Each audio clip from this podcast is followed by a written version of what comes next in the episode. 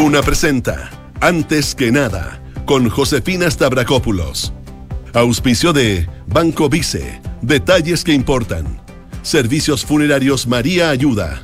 Y en Consorcio somos más que seguros. Duna, sonidos de tu mundo.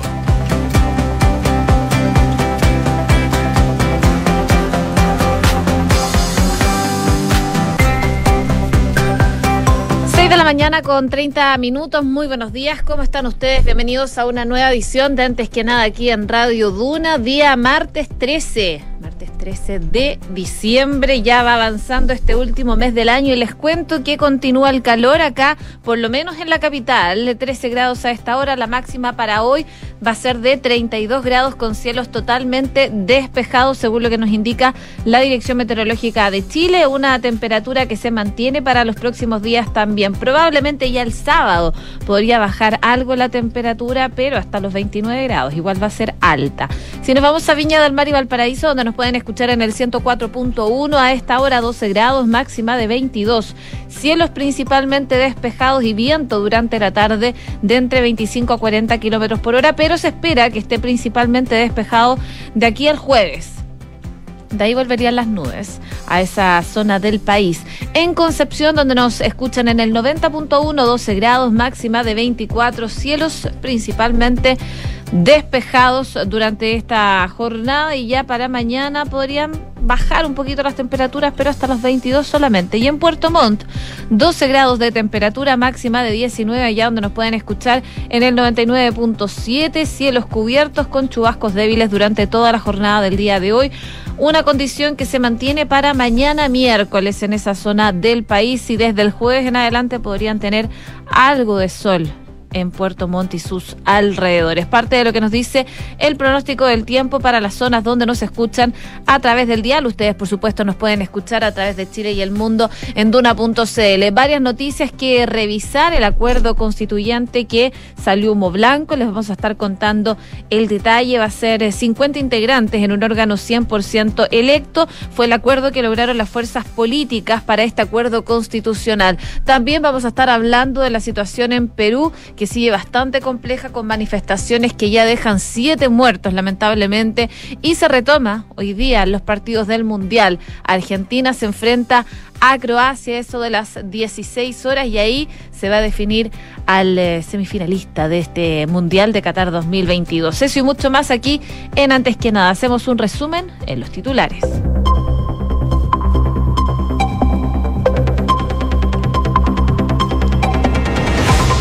Después de casi 100 días de negociaciones, hay acuerdo para habilitar un nuevo proceso constituyente. Será un Consejo Constitucional con 50 escaños y 24 expertos. Los especialistas que partirán trabajando en enero van a elaborar un anteproyecto y también podrán hacer recomendaciones finales. El organismo se instalaría en mayo y el texto se votaría en noviembre en un plebiscito con voto obligatorio. El presidente del Senado, Álvaro Elizalde, aseguró que el anteproyecto de expertos será un insumo para el debate del Consejo Constitucional de miembros electos. Previamente, los titulares del Congreso también informaron al presidente Gabriel Boric de los detalles del acuerdo alcanzado anoche. El Congreso prorrogó el estado de excepción en la macrozona sur entre fuertes críticas y pedidos de extenderlo al norte. Se trata de la vez número 13 que se extiende este decreto, pero esta vez sumó 24 votos a favor, 6 en contra y 3 abstenciones y 5 pareos también en el Senado. La Cámara de Diputados aprobó en general un proyecto que endurece las sanciones por delito contra las policías sin apoyo, eso sí, de dignidad. La propuesta impide las penas sustitutivas cuando se trate de delitos en los que se haya atentado contra la integridad física de funcionarios de la PDI, de Gendarmería o de Carabineros. La Cámara Baja aprobó fusionar tres proyectos que apuntan a permitir el autopréstamo previsional. Con esto, la Comisión de Constitución podría comenzar a analizar el fondo de la idea a partir de mañana. La Fiscalía va a formalizar a cuatro oficiales de la FACH por la tragedia aérea en 2019 que dejó 38 muertos en Magallanes. Tras tres años de investigación, el Ministerio Público va a presentar sus cargos y antecedentes en una instancia judicial fijada para el próximo 24 de febrero. Un fallecido y 184 damnificados han causado los incendios que han consumido 900 hectáreas en Melipilla desde el municipio anunciaron ayuda a los damnificados y que se van a querellar en contra de los presuntos responsables. En noticias internacionales, el gobierno de Perú envió al Congreso el proyecto de ley que adelanta las elecciones para el 2024. La iniciativa había sido anunciada a raíz de las violentas protestas en diversas regiones del país que exigen el cierre del Congreso y la celebración de nuevos comicios y que ya dejan siete personas muertas. Nicolás Maduro anunció la reapertura total de la frontera con Colombia a partir del próximo primero de enero todo tipo de vehículos podrá pasar de un lado de la frontera a otro gracias a la regularización de las relaciones entre ambos países. Y se lo adelantaba, eh, Argentina y Croacia se enfrentan hoy en Qatar 2022, esto a partir de las 16 horas en el estadio icónico de Lusail. Eh, esto, por supuesto, con el anhelo de llegar nuevamente a una final de la Copa del Mundo. 6 de la mañana con 35 minutos. Comenzamos la mañana informados en Antes que nada con Josefina Stavrakopoulos. Y por supuesto, ayer toda la tarde estuvimos muy atentos a lo que resultara de las negociaciones eh, de eh, un acuerdo constitucional. Finalmente se logró, salió humo blanco, los partidos con representación parlamentaria alcanzaron este acuerdo para iniciar un nuevo proceso de este tipo en el país. El proyecto de reforma constitucional se va a ingresar a la brevedad por moción parlamentaria en la Cámara Baja, donde se le solicitará al Ejecutivo poner discusión inmediata a esto. De ser así, el itinerario comenzará en enero de este del 2023 de este año que viene, donde se instalará la comisión de expertos que acompañará al Consejo Constitucional. En abril se llevará a cabo elecciones de los consejeros y consejeras constitucionales. Los comicios tendrán un carácter de participación obligatoria y una vez definidos los integrantes del nuevo órgano el 21 de mayo se instalará el Consejo Constitucional. Fue parte del itinerario que dio a conocer el presidente del Senado Álvaro Elizalde, que señalaba que este itinerario podría tener ajustes conforme a los tiempos de tramitación, pero esto fue en detalle lo que dijo el presidente del Senado al presentar este acuerdo al que se llegó durante la jornada del día de ayer. La propuesta es que se constituya el Consejo Constitucional el 21 del año, perdón, el 21 de mayo del próximo año y que entregue un proyecto de texto conforme a las reglas señaladas a más tardar el 21 de octubre del próximo año. Finalmente, se someterá a plebiscito el texto el último domingo de noviembre o el primer domingo de diciembre del próximo año. Ese es el itinerario eh, que hemos planteado. Obviamente podrían haber ajustes conforme a los tiempos de tramitación y conforme a los requerimientos técnicos para organizar todos estos eventos electorales con la debida seriedad y responsabilidad conforme ha sido la tradición democrática en nuestro país. Bueno, en concreto, los partidos políticos acordaron un órgano integrado por 50 personas electas que van a recibir el nombre de Consejo Constitucional y que trabajarán en esta nueva Carta Fundamental. Esto a partir del anteproyecto que, como les comentaba, va a redactar este grupo de 24 expertos elegidos por el Congreso, 12 designados por la Cámara y 12 por el Senado. Respecto al Consejo Constitucional, el acuerdo señala que estará compuesto por 50 personas elegidas por votación popular directa, de acuerdo con el sistema electoral aplicable a las circunscripciones senatoriales, bajo sufragio universal y obligatorio, con listas abiertas compuestas por partidos o pactos de partidos que podrán incluir a personas independientes. Además, señala que el Consejo Constitucional se va a integrar bajo el principio de paridad y de entrada y de salida. El Consejo será integrado por escaños indígenas, indígenas digo, supranumerarios, asignados de acuerdo al porcentaje de votación efectiva en esa elección. Y respecto a la aprobación de las normas, estas se aprobarán por las tres quintas partes de las y los consejeros en ejercicio, sometiéndose la propuesta final a una aprobación del Consejo por el mismo quórum. La comisión experta, en tanto, iniciará sus funciones en enero de este próximo año, del 2023, y se incorporará el Consejo Constitucional pudiendo eh, sus integrantes hacer uso de la palabra en todas las instancias y sus nombres serán votados por cuatro séptimos de los miembros de las respectivas cámaras. Este órgano va a tener a su cargo la redacción del anteproyecto que va a servir de base para la discusión y la redacción de una nueva carta fundamental al estilo de una idea matriz del mismo. Las decisiones de la comisión se van a tomar por un quórum de tres quintos de sus miembros, según lo que dice este acuerdo. Respecto a las controversias entre los redactores, por las comisiones expertas y lo que debata el Consejo Constitucional. El acuerdo dice que una vez evacuada la propuesta de texto de nueva constitución y previa armonización, el comité de expertos va a entregar su informe al Consejo Constitucional. En dicho informe podrá formular propuestas que mejoren la redacción y la comprensión de la norma del texto.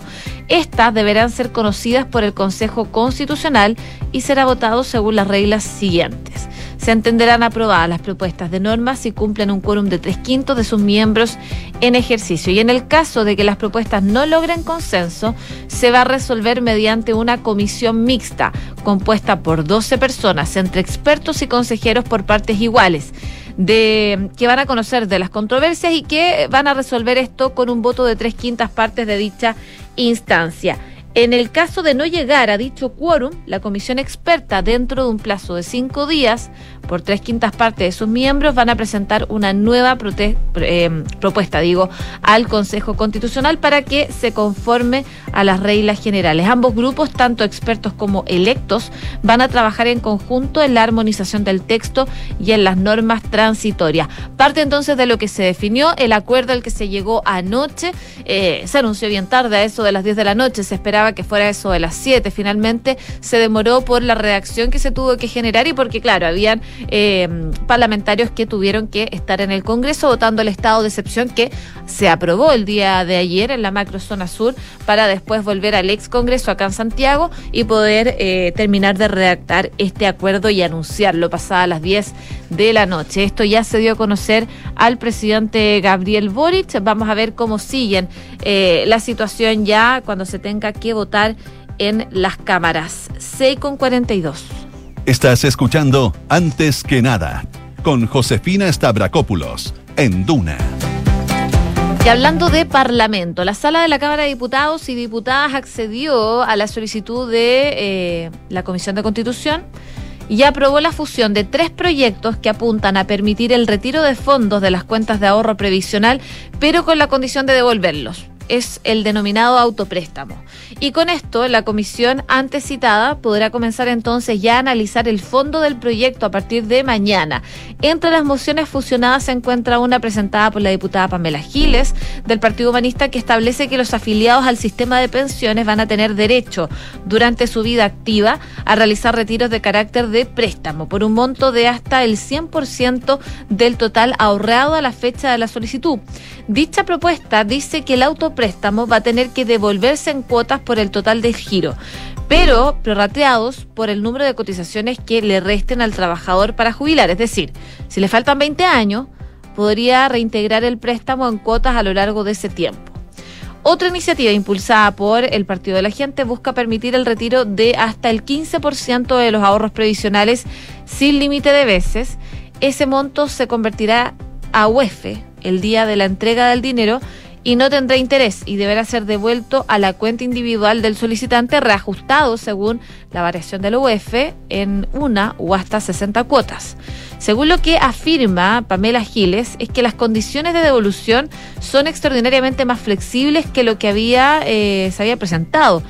Y lo que significa en la práctica es que lo que van a empezar a tramitar ya mañana puede convertirse en la práctica en un retiro de fondos previsionales. La diputada Carol Cariola, del Partido Comunista y presidenta de la Comisión de Constitución, señalaba que los tres proyectos de ley que fueron fusionados son proyectos de ley de autopréstamo. Todos ellos tienen reintegros. De lo contrario, no los hubiesen puesto a tramitación porque tendría el mismo origen de raíz del retiro que sabemos que no se puede discutir hasta abril del próximo año luego de ser rechazado.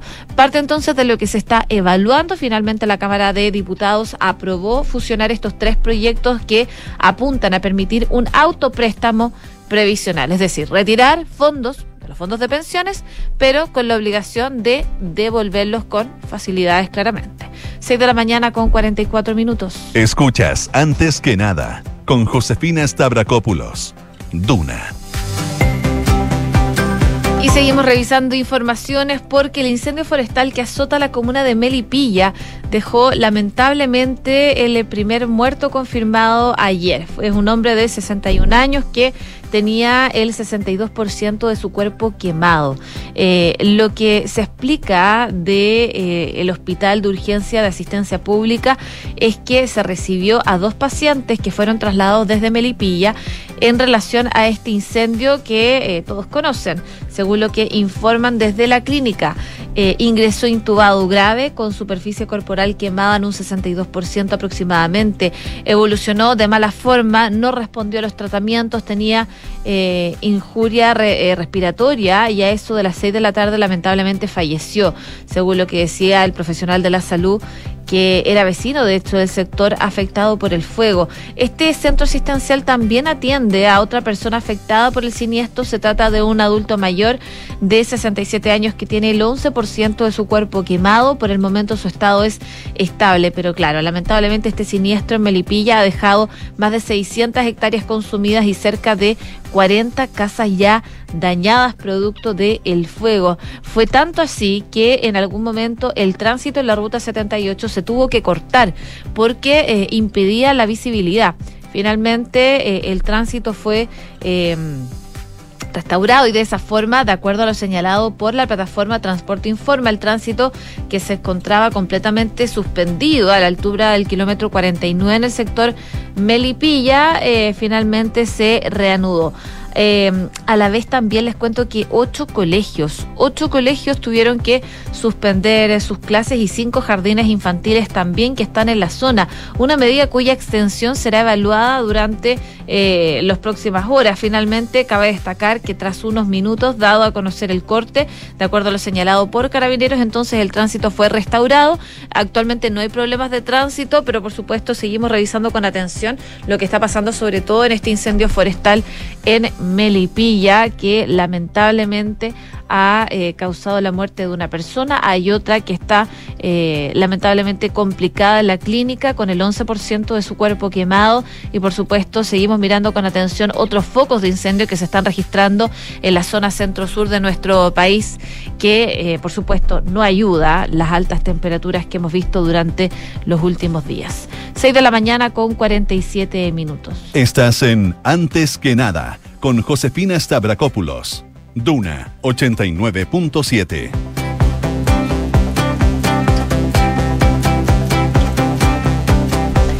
Y en noticias internacionales, por supuesto, seguimos revisando lo que va pasando eh, con Perú porque eh, siguen las complicaciones. Eh, a propósito de la caída de Pedro Castillo, que a propósito está llamando usurpadora a Dina Boluarte en esta nueva carta desde la prisión que envió hace algunos minutos atrás, pero eh, les cuento que ya se ingresó esta decisión del gobierno peruano de adelantar las elecciones para el 2024. Este proyecto lo ingresaron al Congreso en un proyecto de ley que plantea el adelanto de estas elecciones como ya lo había firmado Dina Boluarte el día de ayer. El contexto actual de crisis política y social no es menos diferente que las situaciones que motivaron en el pasado la fórmula de una propuesta que implique el adelanto de las elecciones generales para el recorte del mandato. La norma que ya fue anunciada por Boluarte, pasada la medianoche del lunes, se propone una reforma constitucional que modifica el mandato del presidente de la República, de los congresistas y representantes en el Parlamento andino. Su entrega formal fue confirmada entonces ayer por el Ministerio de Defensa durante la presentación ante el Pleno del Congreso a la que acudió junto al Ministerio del Interior y del primer ministro para dar los detalles de las manifestaciones violentas que se reproducen en el interior del país desde el domingo. En el eh, proyecto se incorpora una disposición transitoria que indica que ante su carácter excepcional, ya que el actual mandato debe terminar en julio del 2026, no son de aplicación para las actuales autoridades electas los plazos establecidos en los artículos 90 y 112 de la Constitución peruana. Parte entonces del proyecto que se presenta al Congreso para poder adelantar eh, las elecciones a propósito de la crisis política que llevó al estallido de protestas sociales en el interior del país, sobre todo en la zona sur, donde eh, se han presentado cuatro muertos y ya, según lo que se anuncia, la prensa peruana ha subido a siete, mientras que grupos de manifestantes exigen la renuncia de Boluarte, el cierre del Congreso y la convocatoria de nuevas elecciones. También en temas internacionales, les cuento que Nicolás Maduro anunció la reapertura total de la frontera colombiana. De hecho, ayer el líder del régimen venezolano anunció esta apertura total desde el próximo primero de enero y se habilitará el paso de cualquier vehículo particular que quiera pasar de un lado a otro. En la regularización de las relaciones con Colombia, él decía, estamos abriendo completamente la frontera de todo el occidente de Venezuela con Colombia, aseguró. Y en ese sentido ya no habría restricciones para que los carros particulares, camiones y motos pasen de un lado a otro. Maduro manifestó que están preparando todo para cumplir lo que anunciaron y cumplir la palabra empeñada del presidente Gustavo Petro. Además destacó que los avances que han tenido desde que abrieron la frontera el pasado 26 de septiembre para el paso de camiones y la reanudación de las relaciones binacionales el pasado primero de noviembre con la firma de una declaración conjunta. Parte entonces de lo que está anunciando Nicolás Maduro, la reapertura total de la frontera entre Colombia y Venezuela. C con 51. Datos, estadísticas y curiosidades. Todo lo que necesitas saber sobre Qatar 2022 está en Duna Mundial. Y llegó el día Argentina y Croacia con el Lionel Messi y Luka Modric eh, como sus respectivos eh, figuras de esta de estas selecciones chocan hoy día a partir de las 16 horas en el estadio icónico de Lusail con el anhelo de hacer historia y llegar nuevamente a una final de la Copa del Mundo. Para Messi es un deseo más de un futbolista para la historia, campeón de la Copa América 2021, pero cuya ambición a sus 35 años va mucho más allá, tras la decepción de su última final en Brasil 2014, la derrota contra Alemania por 1 a 0. En Qatar, el capitán del Albi Celeste, con una conducta más... Eh, parecida a la de Maradona, que nunca ha sido el caudillo argentino y con cuatro goles y dos asistencias ha sido el principal artífice de llevar a Argentina al eh, sexto partido del Mundial. La ilusión crece en cada juego, por supuesto, y todo el país sueña con ver jugar a eh, Lionel Messi y, por supuesto, levantar la copa. Los trasantinos van de menos a más en el torneo y por eso el sueño cada vez es mayor.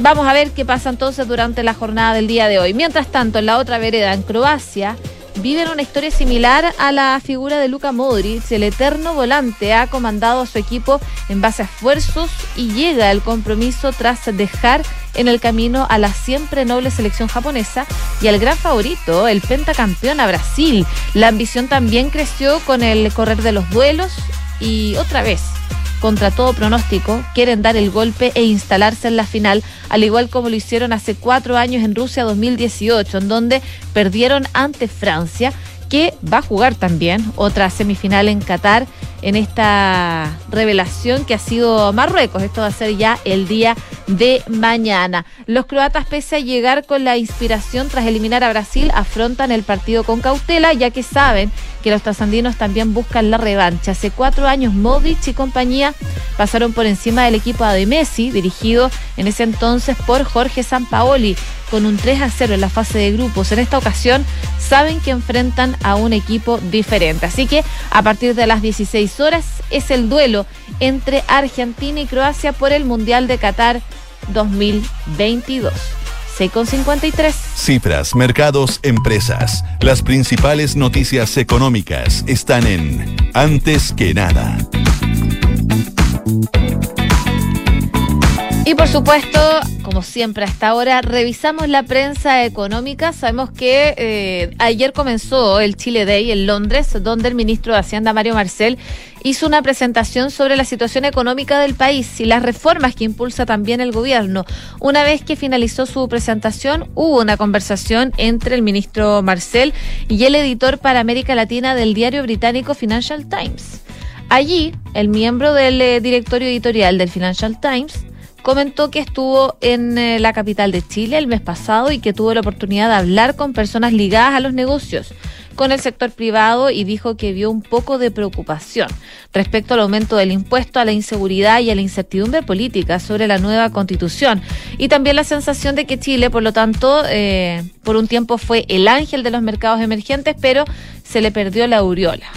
Chile ha perdido su jalo, le preguntó eh, al ministro Marcel. Bueno, Marcel dijo, diría que hemos estado pasando por tres años desafiantes, partiendo con el estallido social, y creo que esto ha eh, fomentado una transición que, como toda gran transición o transformación, involucra cierto grado adicional de incertidumbre. Por supuesto, esto combinado con la peor crisis global que hemos conocido en nuestra vida generó un ambiente donde tal vez era muy fácil perder el rumbo, pero en lugar de eso creo que Chile está pasando por una transición de tres niveles principalmente. Es difícil adivinar, decía Mario Marcel, cuánto va a tardar además el proceso constitucional, pero probablemente dice eso va a tomar hasta inicio del 2024. Esto claro, lo dijo antes de conocerse este acuerdo itinerario de proceso constituyente al que llegaron eh, los partidos a este acuerdo. 6 de la mañana con 55 minutos. Y si quieres un seguro de salud que te entregue una protección especializada en el tratamiento del cáncer y una indemnización de 50 UEFs de libre disposición, Frente al diagnóstico comprobado de cáncer, bueno, cuenta con consorcio. Solicítalo en consorcio.cl. ¿Y sabías que puedes comprar de forma anticipada los servicios funerarios de María Ayuda? Entrégale a tu familia la tranquilidad que necesitan y estarás apoyando a cientos de niños de la Fundación María Ayuda. Convierte el dolor en un acto de amor. Cotiza y compra en www.funerariamariaayuda.cl.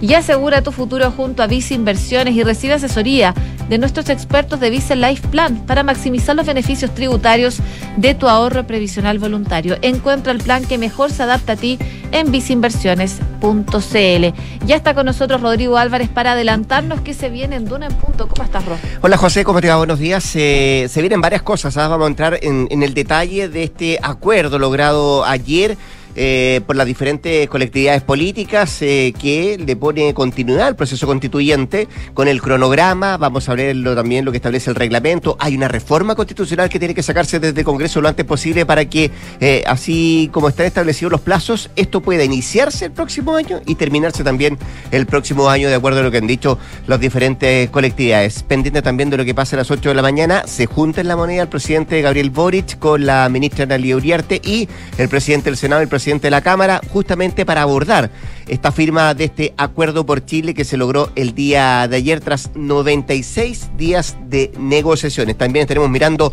lo que pase mm, respecto al fiscal nacional, quien será el elegido. Tiene plazo hasta mañana el gobierno de presentar el nombre que debiera ser votado por el Senado. Y muy pendiente también de lo que está pasando en el Perú, sigue aumentando la cifra de víctimas fatales producto de manifestaciones y enfrentamientos entre detractores del eh, nuevo gobierno y la policía uniformada toque de queda en varias ciudades del sur del e intentos de tomarse algunos aeropuertos por parte de los manifestantes. Así que la situación es tensa en el vecino país. Parte, solo parte de lo que vamos a revisar en un ratito más acá en Durán. Josefina. Hacemos una breve pausa comercial entonces y seguimos revisando informaciones acá al 89.7.